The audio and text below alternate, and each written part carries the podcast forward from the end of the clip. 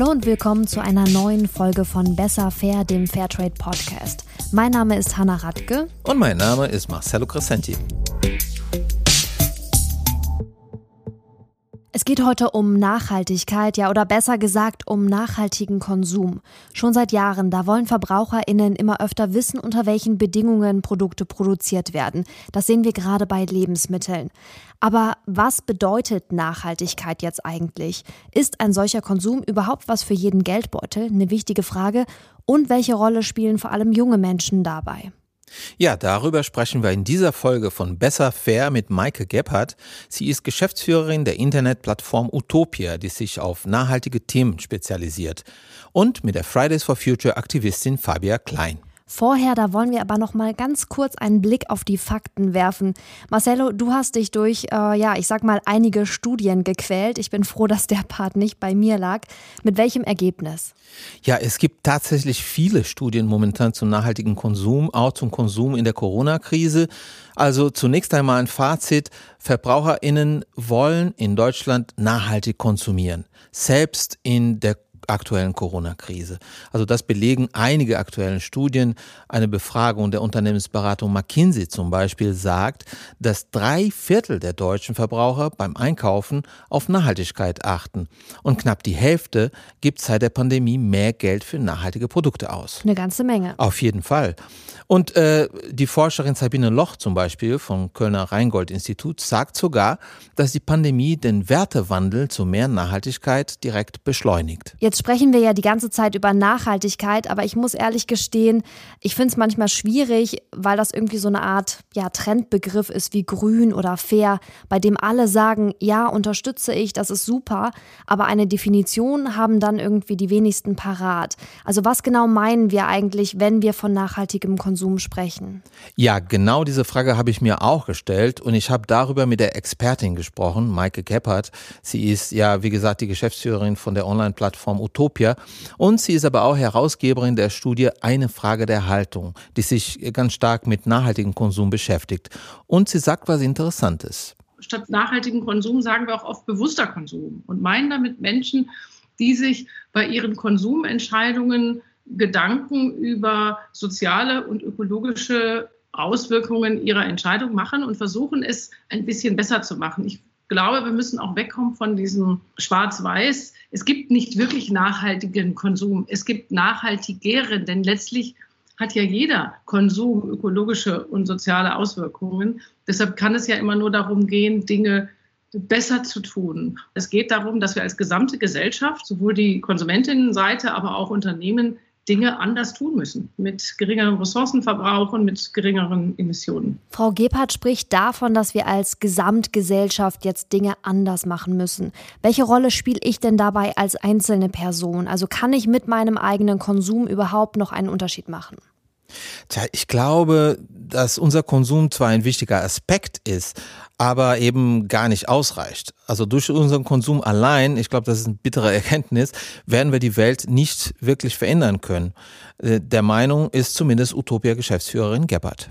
Ich glaube, und da hat sicher Fridays for Future auch einen Anteil dran, dass den Menschen allmählich bewusst wird, dass wir das Thema Klimawandel nicht allein dadurch in den Griff kriegen, dass wir alles effizienter tun. Also natürlich, ich glaube zutiefst daran, dass man durch Innovation viel bewegen kann, aber am, Letz-, am Ende wird es auch darum gehen, dass wir Mobilität neu definieren. Also es wird nicht nur darum gehen, dass Autos weniger verbrauchen oder wir jetzt auf Elektroautos umsteigen. Am Ende brauchen wir auch eine neue Mobilität.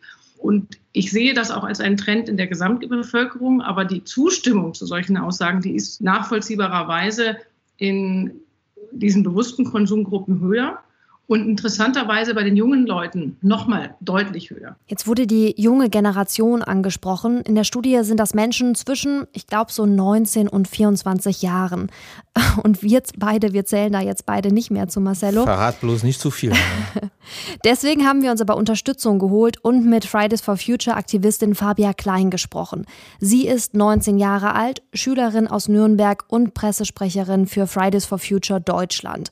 Und von ihr wollte ich einfach mal hören, ob sie sich denn selbst überhaupt als Treiberin für nachhaltigen Konsum sieht. Ich finde die äh, Frage ein bisschen schwierig, weil das komplett drauf ankommt, in welcher Rolle ich mich jetzt befinde. Also wenn ich mich als ähm, Einzelperson oder als Privatperson in der Rolle befinde, dann auf jeden Fall. Ich meine, ich beeinflusse natürlich mein Umfeld in einem gewissen Punkt auch dadurch, wie lebe ich, wie kaufe ich ein, wie verhalte ich mich zum einen und zum anderen als politische oder ja Klimaaktivistin natürlich in einer anderen Rolle befinde, wo ich eher die Politik antreibe und sage, die Politik muss handeln und nicht der persönliche Konsum muss sich verändern, sondern eher, dass es in dem Fall darum geht, dass die Politik die Rahmenbedingungen schafft. Aber als Privatperson würde ich auf jeden Fall sagen, natürlich, dass man schon drauf schaut, kaufe ich jetzt Fleisch, ja oder nein. Ich selber lebe tatsächlich vegan, ähm, aber natürlich auch, wenn ich äh, Obst und Gemüse kaufe, ist das Ganze regional, saisonal Material, woher kommt das Ganze, kaufe ich in Plastik? Also so diese ganzen Grundgedanken, die man ja so an sich schon allein schon in der Schule beigebracht bekommt oder auch in einem gewissen Punkt in der Erziehung. Tja, da hat Fabia wohl recht. Man muss beim Einkauf auf so viele nachhaltige Parameter achten, also lokal, regional, bio, ohne Plastik. Meine Meinung ist, äh, dass man diese Verantwortung schlecht auf die VerbraucherInnen abwälzen kann. Es braucht auch politische Rahmenbedingungen, verdammt nochmal. Ich würde dir da absolut zustimmen. Ich meine, wenn ich so daran zurückdenke, wie ich so als Teenagerin war, also ich glaube, ich hätte damals nicht verstanden, wieso ich beispielsweise eine Fair Fashion Bluse kaufen soll, die vielleicht doppelt so teuer ist oder einfach teurer ist als eine andere Bluse, äh, wo ich vielleicht gar nicht weiß, wo der Unterschied liegt. Also es ist, glaube ich, eine wichtige Aufgabe der Politik, da ein gewisses Bewusstsein erstmal zu schaffen. Naja, ich würde sogar noch weitergehen. Ich würde sagen, Bewusstsein schaffen reicht nicht. Die Politik muss ja äh, letztendlich gesetzliche Rahmenbedingungen schaffen. Ja, also äh, das, was zumindest äh, in Teilen beim Lieferkettengesetz zum Beispiel passiert. Und äh, diese politische Rahmenbedingungen müssen eben äh, Anreize oder Verbote sein. Ich habe da nicht so eine ganz klare Haltung zu, muss ich gestehen. Ich finde es manchmal schwierig. Also ich weiß nicht so, was besser funktioniert.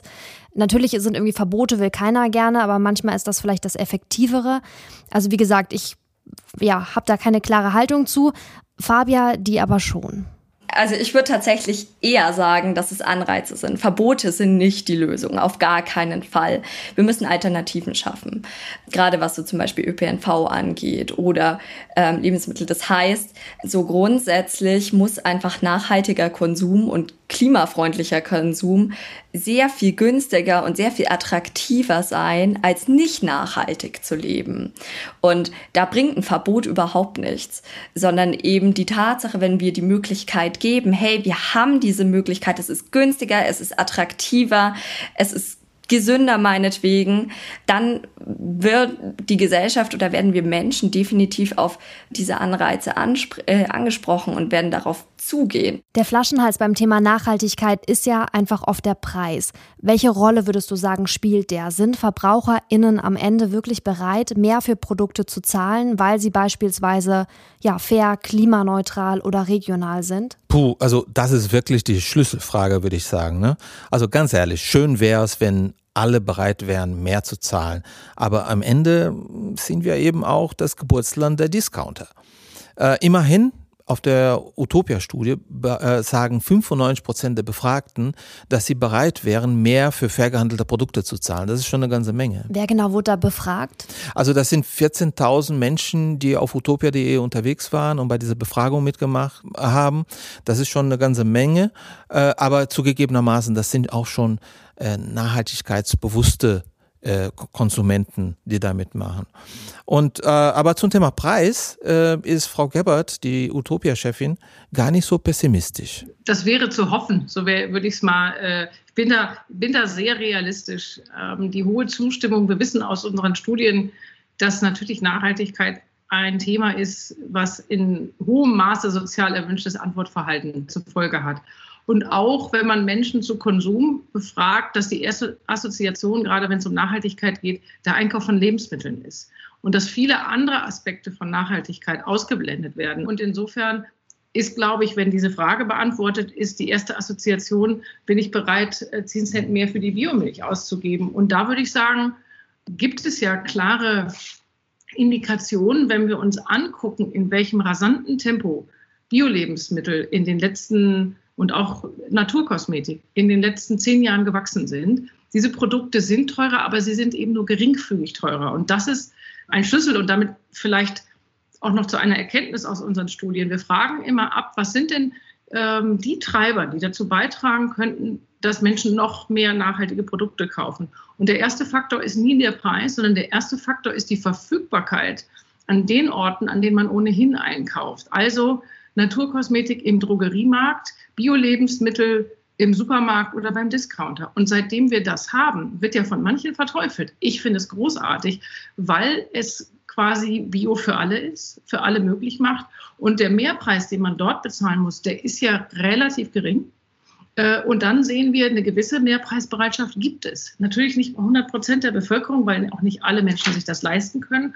Aber ich finde schon, das Ermutigende daran ist, stelle ich ein nachhaltigeres Produkt neben ein konventionelles an dem gewohnten Kaufort und es ist ein bisschen teurer, dann sind die Menschen durchaus bereit. Und ich bin sehr sicher, dass wenn in Modegeschäften ein T-Shirt, bei dem existenzsichernde Löhne gezahlt werden, neben dem anderen hängt und es muss dafür nur einen Euro teurer sein, dann werden die Menschen das kaufen. Im Grunde kennen wir das auch von Fairtrade-Produkten. Seit fair gehandelte Produkte im Supermarkt und in Discounter stehen und die VerbraucherInnen nicht in vielen unterschiedlichen Läden rennen müssen, um sie zu finden, ist der Umsatz auch deutlich gestiegen. Nicht zuletzt, weil es die Produkte eben auch in allen Preisspannen mittlerweile gibt. Zum Stichwort Preis, da finde ich übrigens eines ganz spannend. Gerade bei den jungen SchülerInnen, die jetzt für Fridays for Future demonstrieren und da auf die Straßen gehen, denen wird ja gerne mal vorgeworfen, ja, so ein bisschen naiv zu sein, dass sie quasi bei Konsum gar nicht wirklich mitreden können, weil sie vieles von ihren Eltern bezahlt bekommen. Oh, das ist aber ein bisschen gemein. Absolut. Und da war Fabia aber ziemlich reflektiert und auch realistisch, wie ich fand. Ich kann mich jetzt relativ glücklich schätzen, dass ich noch zu Hause wohne und dass meine Mutter mir relativ viel zahlt. Ähm, aber wenn ich mir jetzt vorstelle, dass ich in ein, zwei Jahren studiere, dann kann das durchaus teuer werden und kann ich mir eventuell nicht so leisten, wie ich jetzt leben kann gerade wenn ich ähm, von Bio-Lebensmitteln etc. spreche, die sind ja nicht gerade günstig. Dieser finanzielle Aspekt ist für viele Familien ein großer Punkt, weshalb das eben nicht funktioniert, gerade für Familien mit zwei, drei Kindern. Sie überlegen sich zwei oder dreimal, ob sie jetzt tatsächlich Bio kaufen oder nicht da muss eben die Politik anfangen ähm, und dieser Wandel der Gesellschaft und damit auch der Politik muss eben sozial-ökologisch ablaufen. Das heißt, dass wir alle Leute mitnehmen und niemanden hinten rauslassen, sondern wirklich allen Leuten Gehör verschaffen und damit auch die Möglichkeit eben mitzureden und ähm, eben alle mitnehmen. Jetzt ist ja die Zustimmung für nachhaltige Themen eigentlich riesig. Ich würde fast sagen, wirklich durch alle Gesellschaftsschichten hinweg. Aber in vielen Studien, da ist gleichzeitig immer wieder von der sogenannten Attitude-Behavior Gap die Rede. Warte mal, warte mal, das musst du bitte erklären. Genau, also im Grunde was ganz, was ja ein Phänomen, das wir alle kennen. Gemeint ist das Phänomen, dass VerbraucherInnen eben das eine sagen, aber am Ende das andere tun. Also ich sage beispielsweise, mir ist eine faire Produktion wichtig, kaufe am Ende aber doch das Billigprodukt. Absolut. Äh, auch das kennen wir übrigens bei Fairtrade aus eigenen Studien. Ich sage mal, am Kassenband hört die Moral eben oft auf. Und in der Utopia-Studie steht dazu ein schöner Satz. Sinngemäß, äh, dass junge Konsumenten zwischen Selbstbewusstsein und Selbstüberschätzung stehen. Auch darüber habe ich mit Maike Gebhardt gesprochen. Das Selbstbewusstsein erstmal ist ja was extrem Positives. Also, dass da eine Generation ist, die auch ausstrahlt, und das scheint ja Politik auch gerade zu verstehen, dass sie dieses Thema nicht mehr loslassen werden und dass sie dafür sorgen werden, dass das äh, im Relevant Set ist und bleibt und, oder kommt von Politikern, von Unternehmen. Und das finde ich erstmal wahnsinnig wichtig. Und sie sind auch selbstbewusst mit Aussagen wie, dass vor allen Dingen die Jungen es werden richten müssen. Also ihr Vertrauen daran, dass die Alten das machen, Älteren, ist nicht so groß, sondern sie sagen, wir, wir müssen es richten durch unseren Konsum, durch unsere Entscheidung. Das haben wir als sehr selbstbewusst wahrgenommen. Und an der einen oder anderen Stelle vielleicht selbst Überschätzung, weil wir schon in Fragen gesehen haben, wie Sie gerade schon gesagt haben, da ist eine große Lust immer noch zu konsumieren. Plus, man muss natürlich immer die Lebensphasen sehen. Ähm, man lebt als jüngerer Mensch anders und der Lackmustest ein Stück weit, der kommt dann natürlich auch, wenn man plötzlich vielleicht zwei Kinder hat, dann ist der Verzicht auf das Auto vielleicht schwerer zu leisten, als wenn man noch keines hat. Insofern, und ich finde, das ist das Privileg der Jugend und so sollte es auch sein, dass man manchmal die Ansprüche und die Latte höher legt, als man es dann selber äh, leben kann. Trotzdem würde ich nie sagen, das ist hier pharisäerhaft, sondern ich glaube wirklich daran, dass diese Generation anders leben wird. Aber selbst wenn am Ende jetzt wirklich nur so ein Bruchteil der SchülerInnen, die jetzt auf den Straßen für Klima und für Nachhaltigkeit demonstrieren, wenn die auch als Erwachsene ein Bewusstsein für diese Themen beibehalten, also wenn die sich beispielsweise politisch engagieren, wenn sie Häuser kaufen, die vielleicht nachhaltig bauen äh, oder umbauen, wenn sie bei Lebensmitteln auf Fairtrade und Bio achten, dann muss ich gestehen, mache ich mir eigentlich jetzt nicht so richtig Sorgen um unsere Zukunft. Fabia, die sieht das allerdings ein bisschen kritischer. Aber es ist halt die Frage, wann fängt die Zukunft an? Und wir bauen ja eigentlich heute oder legen heute die Grundsteine dafür, was wir in 15, 20 Jahren eigentlich vom Klima zurückbekommen. Und deswegen ist es umso wichtiger, dass wir jetzt, wo wir jungen Menschen ja teilweise ähm, noch gar nicht wählen dürfen, ja, ähm, dass wir heute eben schon anfangen, Nachhaltigkeit und Klimaschutz uns nicht nur auf die Fahne zu schreiben, sondern auch so Politik zu machen. Und das ist so der Punkt. Wir müssen heute die Zukunft von morgen denken und die Politik von gestern ist nicht die Zukunft von morgen. Die jetzigen Wahlen sind entscheidend dafür, was die nächsten 15, 20 Jahren passieren wird. Und umso wichtiger ist es, dass wir jetzt aufstehen und laut sind.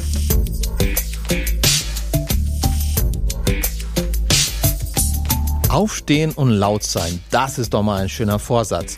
Und auch der perfekte Schlusssatz für unseren heutigen Podcast. Ja, da habe ich quasi nichts hinzuzufügen, außer vielleicht noch eine kleine Vorschau auf den nächsten Podcast. Den gibt es nämlich in zwei Wochen, dann mit unserer Kollegin Edith Gmeiner.